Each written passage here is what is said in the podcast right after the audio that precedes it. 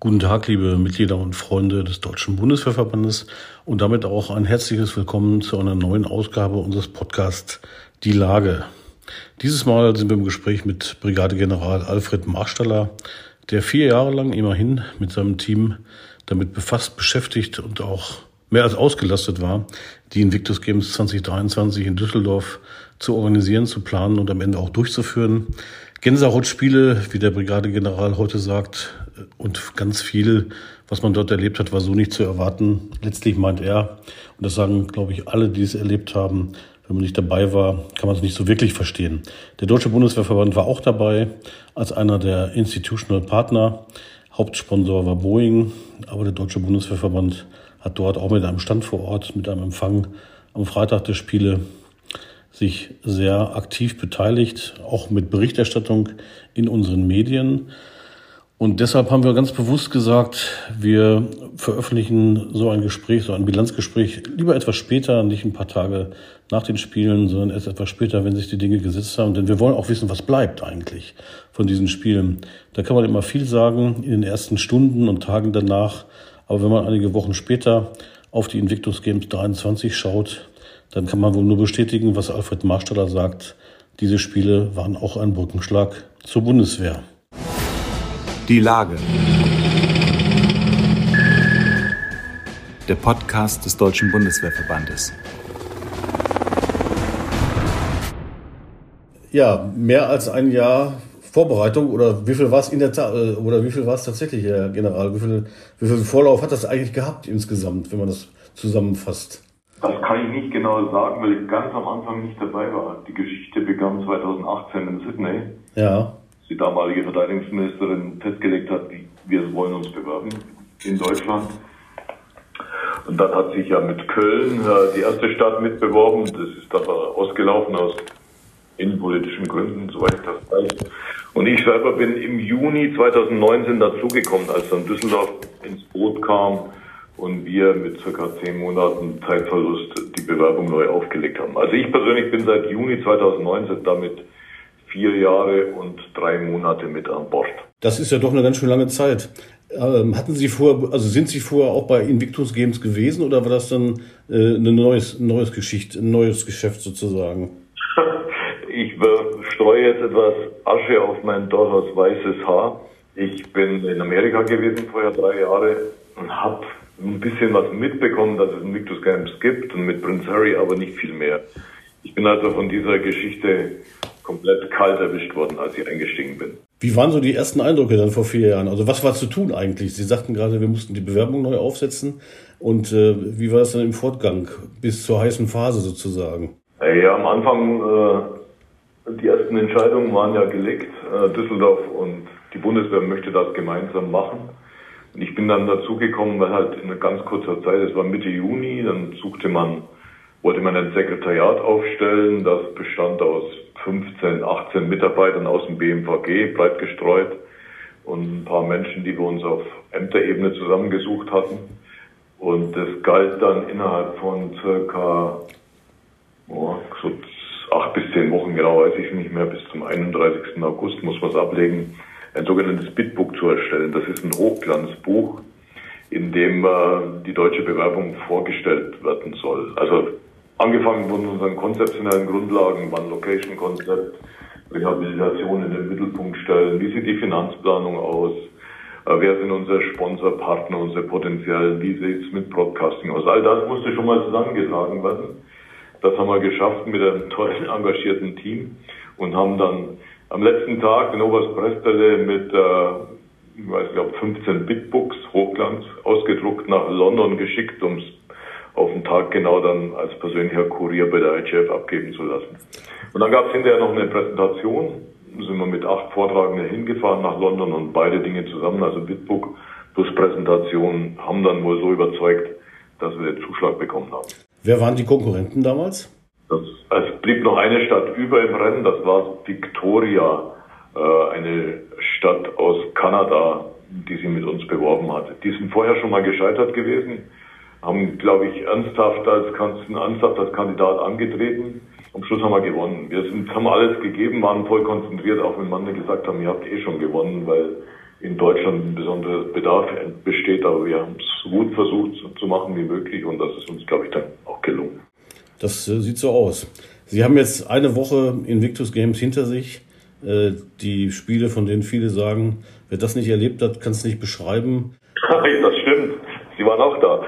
Ich bin kurz mal da gewesen. Ich hatte leider nicht so viel Zeit, aber in der Tat, äh, das, was da passiert ist, konnte man das erwarten? Haben Sie das persönlich erwartet oder ist das auch sozusagen wie eine Welle über Sie geschwappt? Äh, wie soll ich das beschreiben? Wir haben sehr, sehr viel gemacht, geplant und überlegt im Vorfeld, natürlich. Wir haben, waren in Den Haag und haben Dinge gesehen, von denen wir gesagt haben, wir möchten das gerne anders machen. Eins war zum Beispiel, dass wir versuchen werden, in Düsseldorf die Ränge bei den Sportveranstaltungen zu füllen. Also leere Ränge wollten wir auf keinen Fall haben. Hat dazu geführt, dass wir dann relativ rasch entschieden haben, wir möchten keinen Ticketverkauf machen für die Sportveranstaltung, sondern die Menschen zu den Sportveranstaltungen bringen. Und natürlich hat man da die Eintrittshürde dann runtergesetzt. Wir haben von Anfang an mit einem starken Legacy gearbeitet oder zumindest geplant. Das heißt, also so viele, möglichst viele Menschen nach Düsseldorf zu bringen, haben ein, wieder den Oberst Presteri und sein Team rumgeschickt in der Bundeswehr, über 80 Vorträge gehalten, um Soldaten zu motivieren, zu uns zu kommen. Haben sehr viel gearbeitet mit äh, hiesigen Schulen bis rein nach Nordrhein-Westfalen, um Schulen und äh, Schülerinnen und Schüler zu begeistern und zu interessieren. Und das hat beides funktioniert. Wir hatten einen unglaublichen Zustrom an äh, Soldaten aus der Bundeswehr, aber auch an Schüler, Schülerinnen und Schülern, sodass wir ein wunderbares, motiviertes Publikum hatten. Und das konnte weder in der Menge, die da gekommen sind, noch in der Stimmung, die dann produziert wurde von unseren Zuschauern und Gästen, erwartet werden. Also tatsächlich, ich beschreibe jetzt meine Situation am Sonntagvormittag, die Öffnungsveranstaltung war zu Ende. Am Sonntag musste ich irgendwie Vormittag äh, Management-Dinge machen im Büro und habe dann mittags um zum ersten Mal einen Blick aus dem Fenster werfen können und habe dann gesehen, am Sonntag schon, da waren noch keine Schülerinnen und Schüler und auch keine Soldaten da, wie viele Menschen zu uns gekommen sind, das Invictus Games Village bevölkert haben. Das war unglaublich, als ich das zum ersten Mal gesehen im Publik. Traute meinen Augen gar nicht. Und das hat sich dann fortgesetzt bis zum letzten Tag und da ist dieser, dieser Zauber und diese wunderbare Unterstützung entstanden. Was nehmen Sie mit von diesen Spielen oder was, was bleibt sozusagen bei Ihnen? Bei mir persönlich? Ja. Ich kann es doch nicht sagen. Ich bin im Moment noch körperlich und geistig etwas erschöpft. Meinen Mitarbeitern geht es auch so. Wir haben etliche, die mit, mit Corona aus diesen Spielen rausgegangen sind. Was bleibt mir? Was bleibt mir? Das sind zauberhafte Momente, die ich mit den Sportlerinnen und Sportlern erleben durfte. Ich durfte zum Beispiel die Siegerehrung machen für die Silbermedaillengewinner. Ähm, beim, beim Volleyball hatte die kolumbianische Mannschaft vor mir, die verloren hatten. Diese Blicke und diese Gesten, die man mir entgegengebracht hat, das wird für immer eine unglaubliche Erinnerung bleiben. Und das hat sich wie eine rote Schnur durch die ganzen Spiele für mich durchgetragen. Also die Begegnung mit den Sportlern, äh, die Kontakte zu den Family and Friends, die Zustimmung, die Zusammenarbeit mit den Betreuerstäben von überall her, ein begeistertes Publikum, was wie eine Woge oder wie eine Welle uns ständig getragen hat. Das sind so die Momente, die bleiben. Und ich persönlich bin halt stolz, dass ich der Projektleiter war und äh, dazu beitragen durfte mit meinem Team aus der Bundeswehr und der D-Live zu einem großartigen Ganzen beigetragen zu haben. Und Sie haben es ja vorhin schon so wunderbar beschrieben, was da passiert ist. Ich bin 43 Jahre Soldat bei der Bundeswehr, aber sowas durfte ich noch nie erleben. Man sagt ja auch, dass die sportlichen Wettkämpfe sind natürlich ähm, ein entscheidender Faktor auch an der Stelle, glaube ich auch für viele ein Symbol zu zeigen, ich habe mich zurückgekämpft ins Leben. Aber äh, letztlich hieß es ja immer, um die Medaillen geht es nicht, es geht um die, die Gemeinschaft um das Gemeinschaftsgefühl, um die Freundschaft, um, das, um den Familiensinn an der Stelle. Aber ich glaube, die Medaillen bedeuten schon auch was, wenn man sie gewonnen hat. Ja, wir haben, glaube ich, ne, ich weiß bis heute nicht, wie viele Medaillen zum Beispiel die deutsche Mannschaft gewonnen hat. wir haben es einfach noch nicht gezählt, weil es ja konzeptionell unwichtig sind. Und dabei ich denke, das ist auch der richtige Weg. Es gibt keine Nationenwertung, das sind Gegenanfragen. Wir konnten sie einfach nicht beantworten, weil wir es nicht gemacht haben. Aber, und wir haben großen Wert darauf gelegt, wenn ein Sportler oder eine Sportlerin oder eine Mannschaft eine Medaille gewonnen hat, dann war das natürlich auch stellvertretend für alle anderen Sportler, die ihre eigenen Grenzen ausgetestet haben, die wunderbaren Sport, soweit es halt möglich war, geliefert haben, die sich gegenseitig unterstützt haben. Und deswegen der Gewinn einer Medaille dann doch was Besonderes und muss entsprechend gewürdigt und gewertschätzt werden. Und das ist, glaube ich, zumindest bei den Medaillenübergaben, die ich gesehen habe, und ich habe etliche Stimmen dazu auch gehört, das ist uns ganz gut gelungen. Also das ist so ein Balance-Spiel. Ja, es ist unwichtig, ob einer Gold, Silber oder Bronze gewinnt. Wichtig ist, dass er dabei war und seine Leistung gebracht hat. Aber selber wenn dann ein Erfolg da war, auch in der Sportliche, war es wichtig. Das Allerwichtigste ist natürlich, inwieweit diese Teilnahme auch der, die persönliche Leistung, inwieweit dann den eigenen medizinischen Weg oder die den Weg durch die Rehabilitation unterstützt haben. Und das ist weithin, glaube ich, super und wunderbar gelungen. Und man darf nicht vergessen, dass viele Situationen, viele Sportler auch eine riesige Vorbildfunktion hatten für andere, die das gesehen haben, sei es im Stadion oder dann in den Medien, was man da gesehen hat, zu welchen Leistungen Menschen wiederfinden können, trotz größter Beeinträchtigung. Das war sehr, sehr beispielgebend und wunderbar. In der Tat, das ist sehr beeindruckend, das zu sehen. Stichwort Veteranen. Die Invictus Games 23 waren ja auch eine Gelegenheit, um in Deutschland den Blick auf Veteranen, Veteranenkultur zu lenken. Der Deutsche Bundeswehrverband fordert ja auch einen Veteranentag, andere auch. In der Politik ist das Thema angekommen. Wie ist das Ihrer äh, Beobachtung oder Einschätzung nach, ähm, dem Thema Veteranen und Veteranenkultur? Inwieweit haben die Spiele da sozusagen Vorschub geleistet? Das wäre mir jetzt vorschnell, da eine Bewertung zu treffen. Für uns standen deutlich im Vordergrund äh, natürlich die äh, Wettkämpfer, die entweder im Einsatz an Körper oder Seele verletzt wurden oder verwundet wurden, die einen Unfall hatten, sei es im Dienst oder außerhalb Dienstes oder die mit einer schweren Krankheit kämpfen müssen, die lebenslang an Körper oder Seele gezeichnet sind. Das war das strategische Ziel, was wir hatten. Ich denke, das haben wir geschafft. Das zweite strategische Ziel war, oder ein weiteres strategisches Ziel war, die Kluft oder die Brücke zu schlagen oder zu füllen, die zwischen der Bundeswehr oder Teilen der Gesellschaft und der Bundeswehr besteht. Dieses Desinteresse, was der damalige Bundespräsident Köhler mal gesagt hat. Ich denke, das ist uns gelungen. Also beides ist uns gelungen, die Belange der Betroffenen in den Vordergrund zu stellen die Bundeswehr insgesamt uns Soldaten und unsere Zivilbeschäftigten in ein anderes Licht zu stellen.